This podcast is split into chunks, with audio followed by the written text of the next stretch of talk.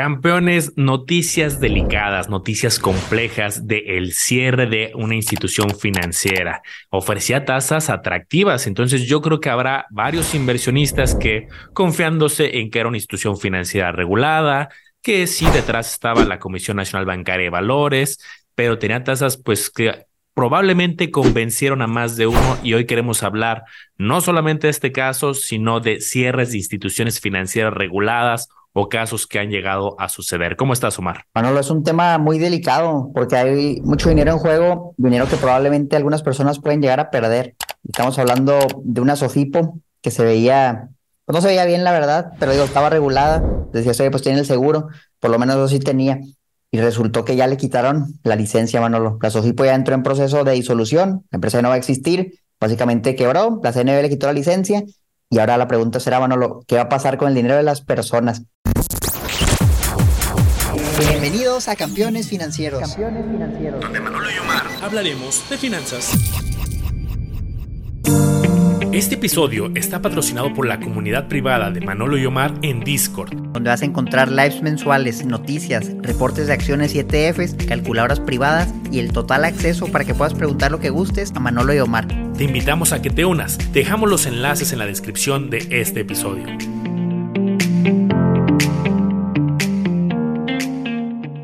Entonces yo la verdad me da tristeza escuchar ese tipo de noticias porque sé que a personas les afecta, pero también me da alegría que nos va a ayudar a tener información para analizar, compartir y fortalecer nuestro proceso, nuestra capacidad de análisis para evitar caer en ese tipo de situaciones en el futuro. Claro, o sea, al final es aprender de los, ahora sí que de los errores o de la experiencia.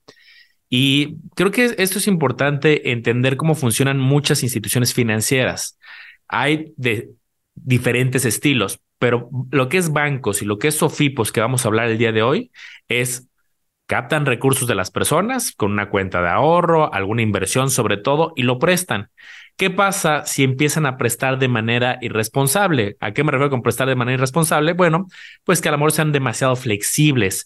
Luego hay quien se queja, es que esta institución financiera no me presta pues justo es parte de una inteligencia que deben de desarrollar y tienen que ser muy finos entre, ok, quiero tener más clientes, quiero prestar, pero si empiezo a prestar a gente que no puede repagar, pues mis números se van a deteriorar, vaya a empezar a tener cartera vencida y puede llegar al caso extremo como el que estamos viendo, donde los números ya no eran buenos financieramente y entonces llegan las mismas autoridades y dicen, ¿sabes qué? Antes de que esto se haga más grande, vamos a cerrar la llave, que ya no puedan captar recursos y les revocan la licencia.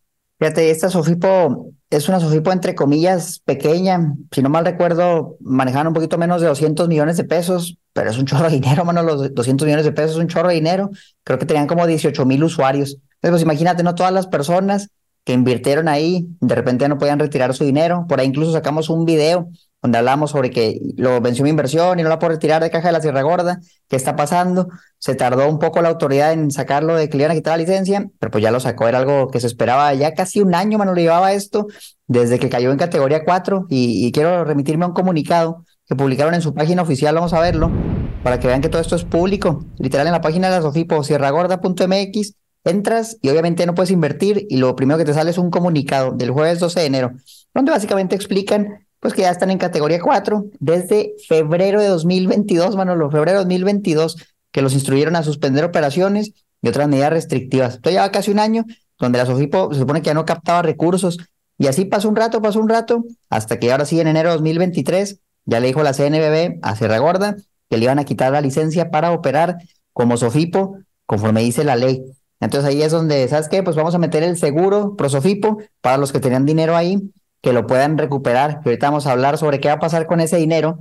Pero antes, Manolo, quisiera ver si nosotros hoy nos presentaran esta Sofipo. Vamos a decir que todavía no le quitan la licencia y está operando normal y tiene el seguro y nos sale ahí una promoción. Hoy esta Sofipo te paga más de lo que te paga cualquier otra Sofipo. Para ejemplos del día de hoy, es pues una Sofipo que pague el 13%, ya es difícil. Vamos a decir que esta sale y te pago el 14%.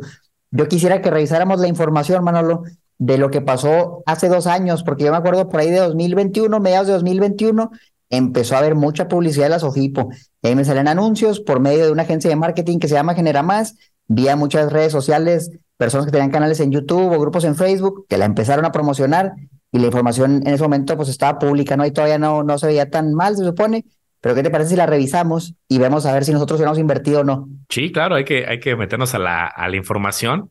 Y creo que ese es el, el gran reto, ¿no? Que te llegan con una tasa mayor y pues si solamente nos fijamos en ello, como le decía, pues ok, acá enfrente gano el 10, el 11, el 12, acá me ofrecen el 14, pues es la mejor opción, entre comillas. Pero sí, la realidad es que el riesgo es un tema que debemos de, siempre debe venir acompañado cuánto rendimiento podemos aspirar y qué riesgo tiene. Y creo que algún momento lo platicamos, Omar, eh, que incluso hubo un acercamiento, eh, no recuerdo si fue al podcast o si fue en particular a cuenta tuya mía, que, que sí llegaban a, querer hacer alianzas estratégicas.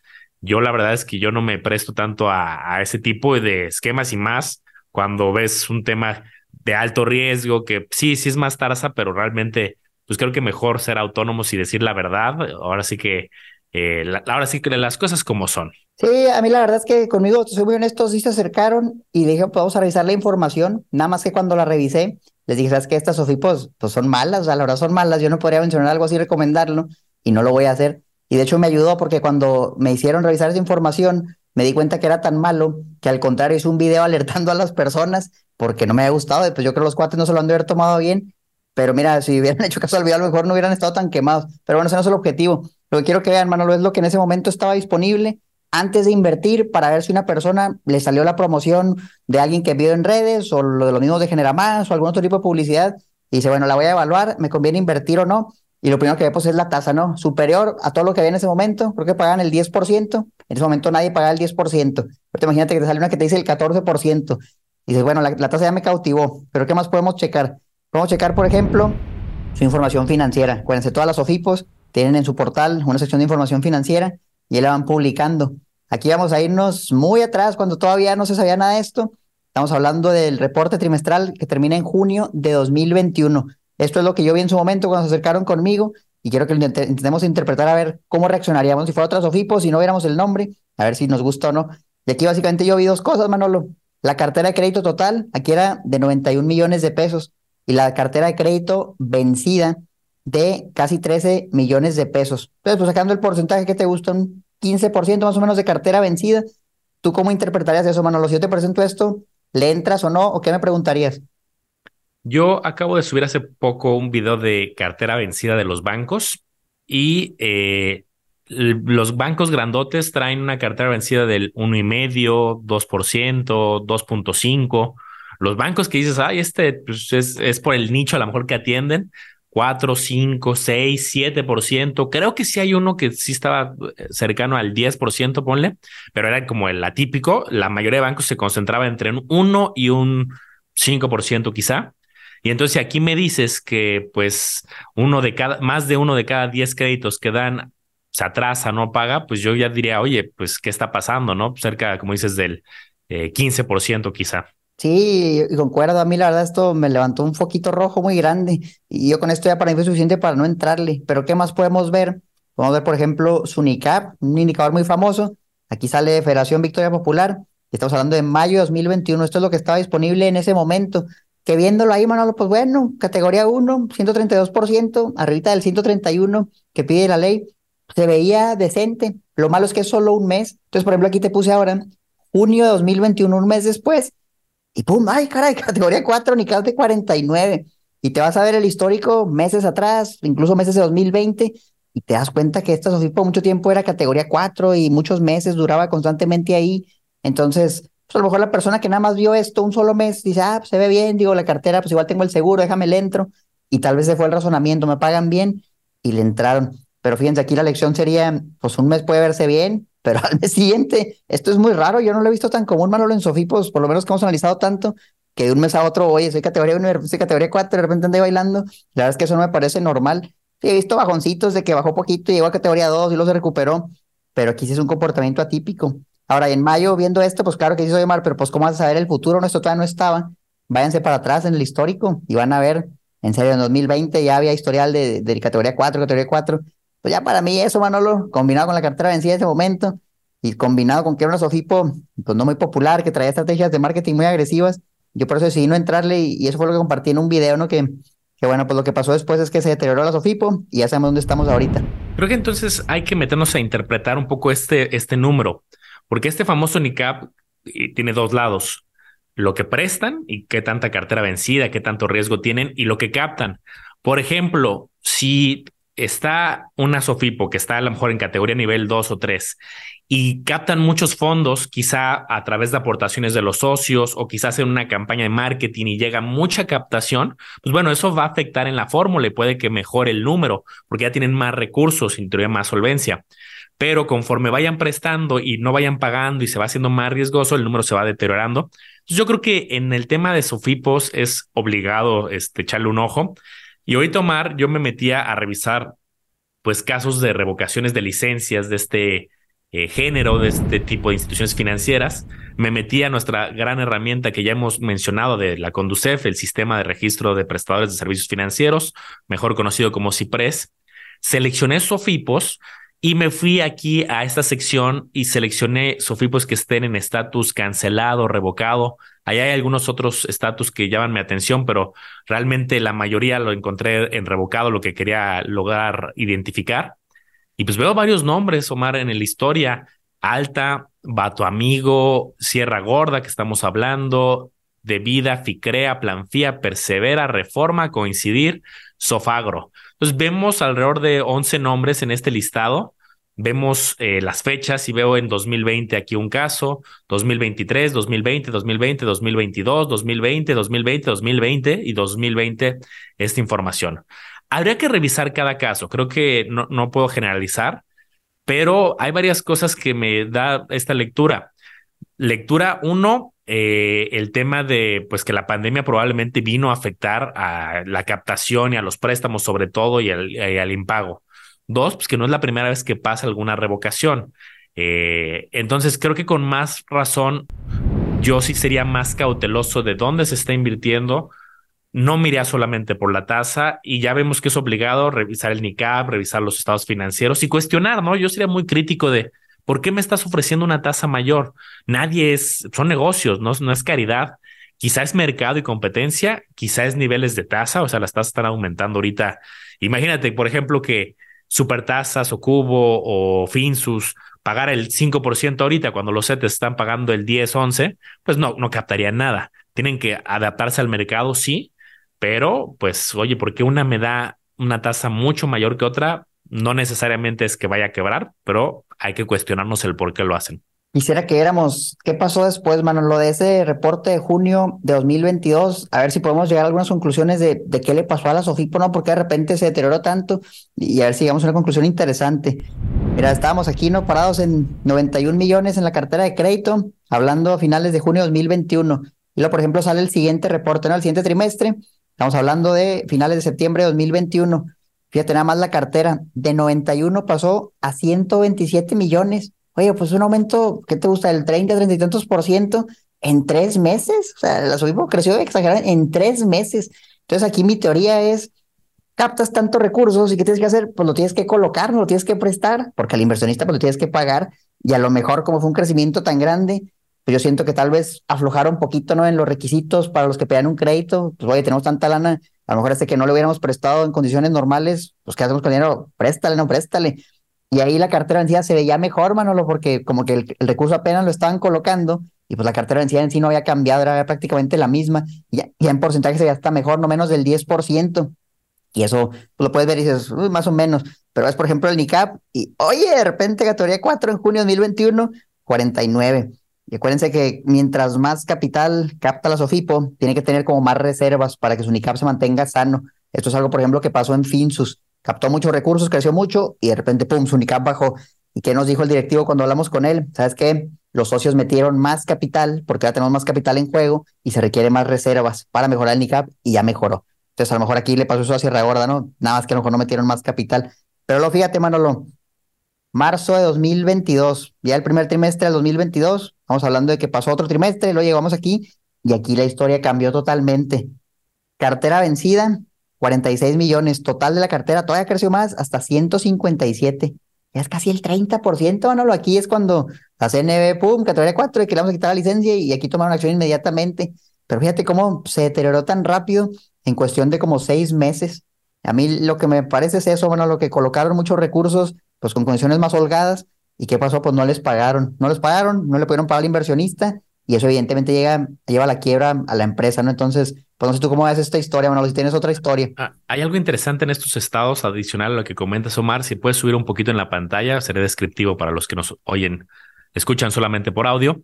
Hay una parte que dice depósitos de exigibilidad inmediata y depósitos a plazo. Eso nos habla de cómo están administradas las inversiones.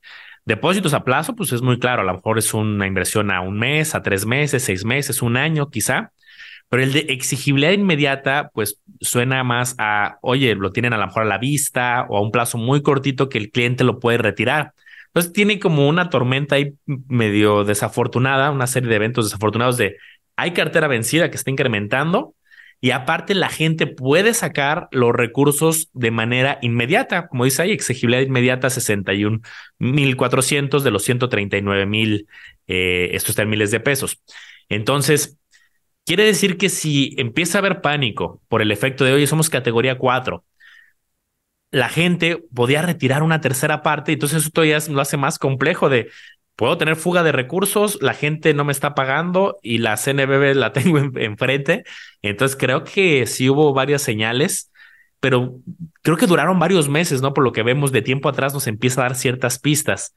Creo que ahora me voy, me voy sorprendido en este episodio porque hay una fotografía que ya comentaste que pudo haber sido bien engañosa. Cuando había categoría nivel 1, ahí pues alguien a lo mejor dijo, ah, pues está muy bien, invierto un año, un plazo un año ¿Y qué hace después? Si inviertes un año, pues ya no puedes sacar el dinero. Entonces es parte de ese riesgo y creo que esto sí es delicado, este paso de uno a nivel eh, cuatro de forma repentina, pues habrá quien haya observado ese nivel uno y con eso decidió invertir. Sí, yo creo que así quedó la historia y, y es lo malo, ¿no? Te vas a un plazo largo y pues el riesgo es que si algo pasa en ese plazo, no vas a poder hacer nada y no lo vas a poder sacar antes y tal vez ya cuando venza el plazo, que es lo que le pasó a muchos, yo creo que todos se fueron por el plazo de un año, que les pagaba más y en ese periodo se deterioró todo y ya cuando lo quisieron sacar, pues ya no pudieron. Por ahí tenemos un episodio hablando de eso.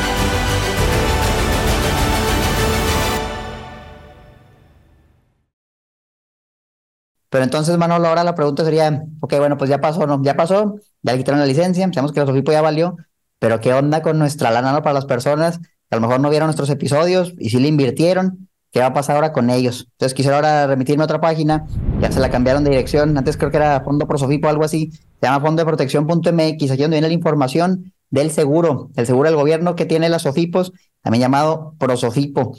La verdad es que es una página que a veces carga lento, pero sí funciona. Entonces, fíjense, si nos vamos para abajo, aquí ya sale en las noticias.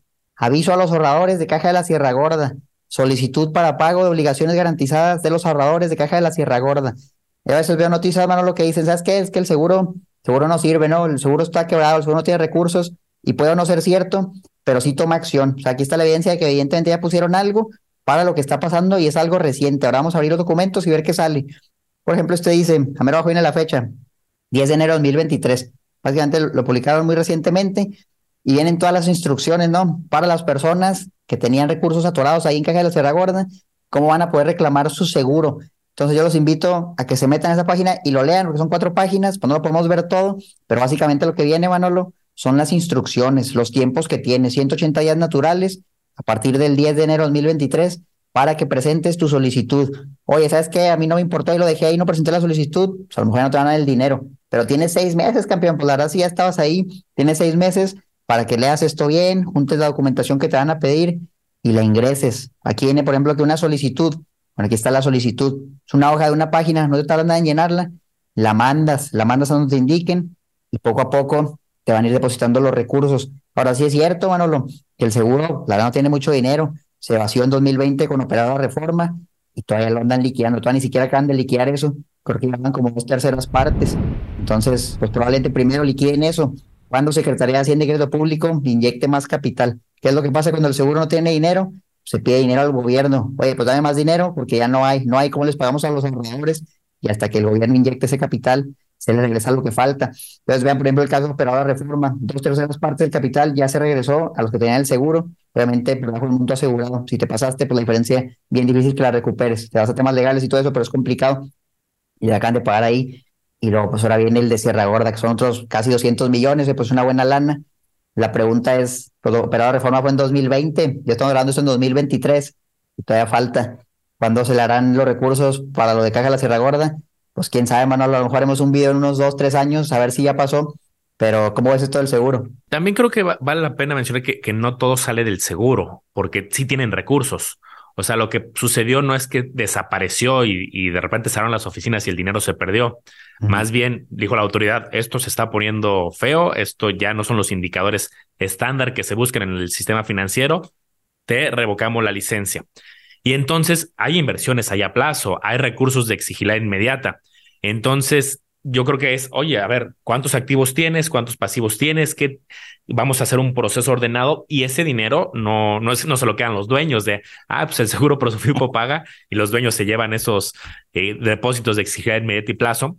Entonces, yo creo que también eso da cierta tranquilidad de que, a ver, seguramente las autoridades van y, y toman control sobre las cuentas, sobre los recursos si hubiera excedentes, faltas, seguramente también entraría este seguro y creo que es un proceso más complejo. Como dices, también está ahí la Secretaría de Hacienda y hay más elementos que habría que analizar. Pero algo que también llama la atención, Omar, es que yo ahorita revisando esta, esta página que enseñabas, hay una sección que dice que tienes que meter una solicitud con eh, datos generales, que es identificación, comprobante de domicilio, pero hay un bullet que es original y copia de los contratos, estado de cuenta, u otros documentos justificantes de las operaciones que se refiere a tal artículo y las disposiciones. Entonces, creo que sí es importante eh, tener ese expediente de en tus instituciones financieras, el contrato. Luego, ¿qué pasa? Pues muchas veces sabes un contrato con una institución financiera, se te olvida, si es online, le das siguiente, siguiente, siguiente, aceptar. Y ya hemos intentado culturizar aquí que haya una cultura de cuestionar, de leer, al menos a lo mejor no te vas a poner tan técnico a nivel abogado, pero sí, pues ver los apartados de comisiones, temas generales, pero ahora gana una importancia adicional. Te van a pedir estados de cuenta, te van a pedir contrato.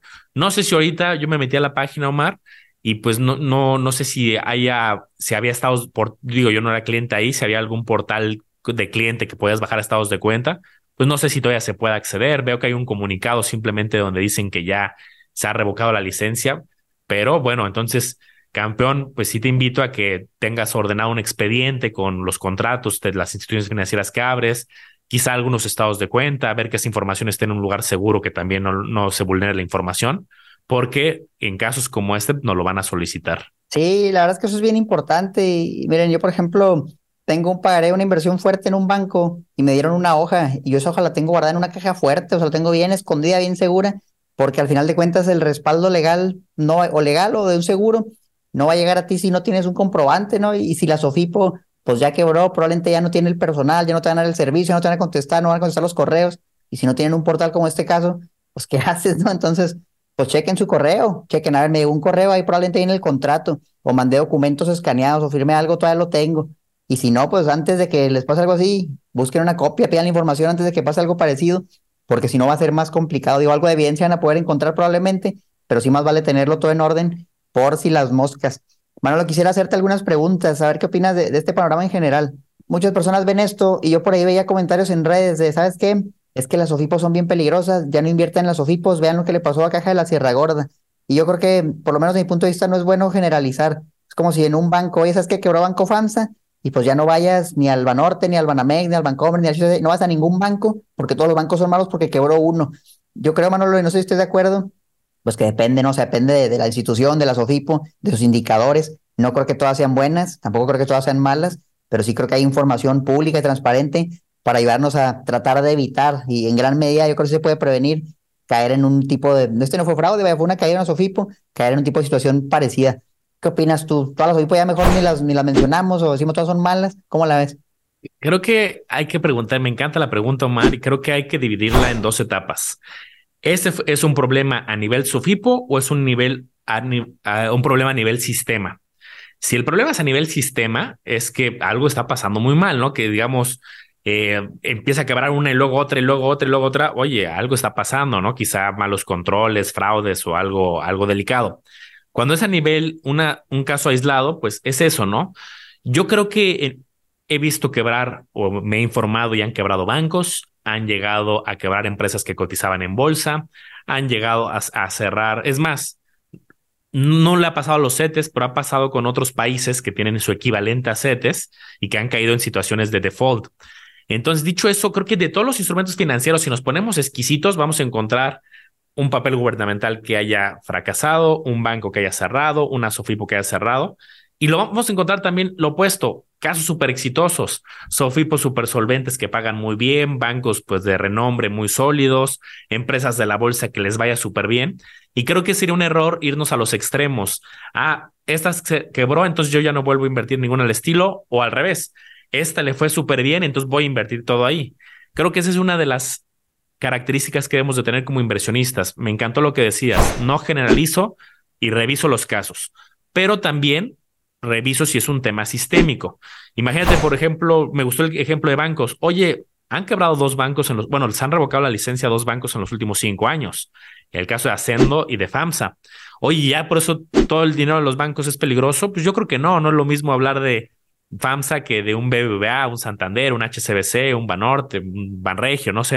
Entonces creo que sí eh, hay que ver caso a caso y no creo que sea un tema sistémico, porque yo sí he visto algunas SOFIPOS que traen buenos controles. Es más, seguro te ha pasado, Mar, que en los grupos que tenemos lo hay gente que dice, intenté pedir un crédito y me batearon, qué fresas son, o no, no es que sean fresas, no es que no, es que no, no, te, no les, les caigas mal.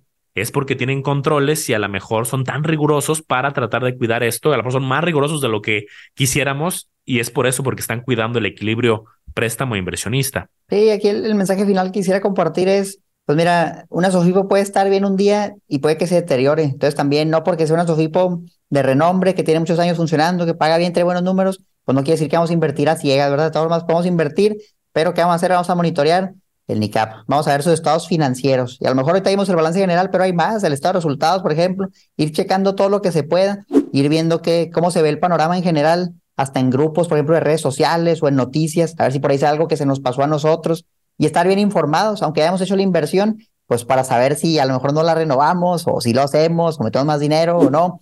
Entonces, informarnos bien. Ahora, el seguro, yo eso lo veo como algo, una cerecita en el pastel, Manolo, es algo que si no estuvieran, yo tranquilamente podía escoger una buena Sofipo e invertir, porque revisé toda la información que mencioné anteriormente. Pero si algo llega a fallar, bueno, pues sabes que tienes el, el plan B, que sabes que a lo mejor no va a ser el más rápido, pero sabes que ahí está y algo vas a recuperar. En el ayuntamiento vas a recuperar todo, pero no sabes cuándo pero yo no tomaré una decisión nada más por, ah, mira, pues trae el seguro, es la que más paga, déjame el entro. Yo creo que es un terrible razonamiento. Y si ustedes ya están hasta este punto en el episodio, creo que también quieren entender los indicadores, cómo analizarlos.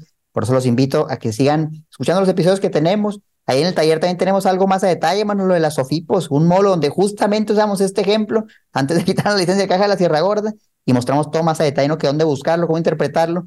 Chequen ahí en la descripción el enlace al taller si quieren, aparte de hacer eso con bancos, también son cosas bien delicadas y la verdad es que casi todos usamos los bancos, Manolo. Tal vez no todos los SOFIPOS, pero es un instrumento a considerar, a saber analizar.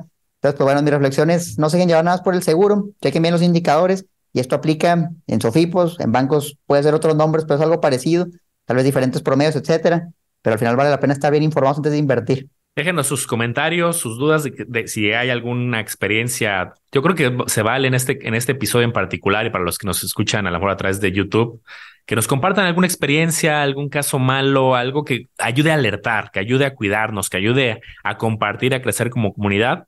Ahí va a estar la información. Omar, no sé si quieras complementar con alguna idea adicional. Pues yo creo que fue un buen episodio. Déjenos en los comentarios si quieren que analicemos una Sofipo en específico. Tal vez, oye, pues vamos a echarle un ojo a esta y nos encantaría que nos dieran ideas para ir haciendo más episodios, sobre todo este tema que está muy delicado prevenir de lo que hemos mencionado alguna vez, a ver si todavía está bien, a ver si no, porque acuérdense de que si ven un video de 2020 donde hablamos de una SOFIPO, pues no quiere decir que en 2023 siga siendo buena, no sé, que analizarla, la información puede ir cambiando. Correcto, pues sigan a Omar Educación Financiera, a El Lago de los Business y también a Campeones Financieros porque hay mucho material y también como dice Omar les dejamos allá abajo en la descripción detalles para quien quiera profundizar. Nos vemos en el próximo episodio. Hasta la próxima.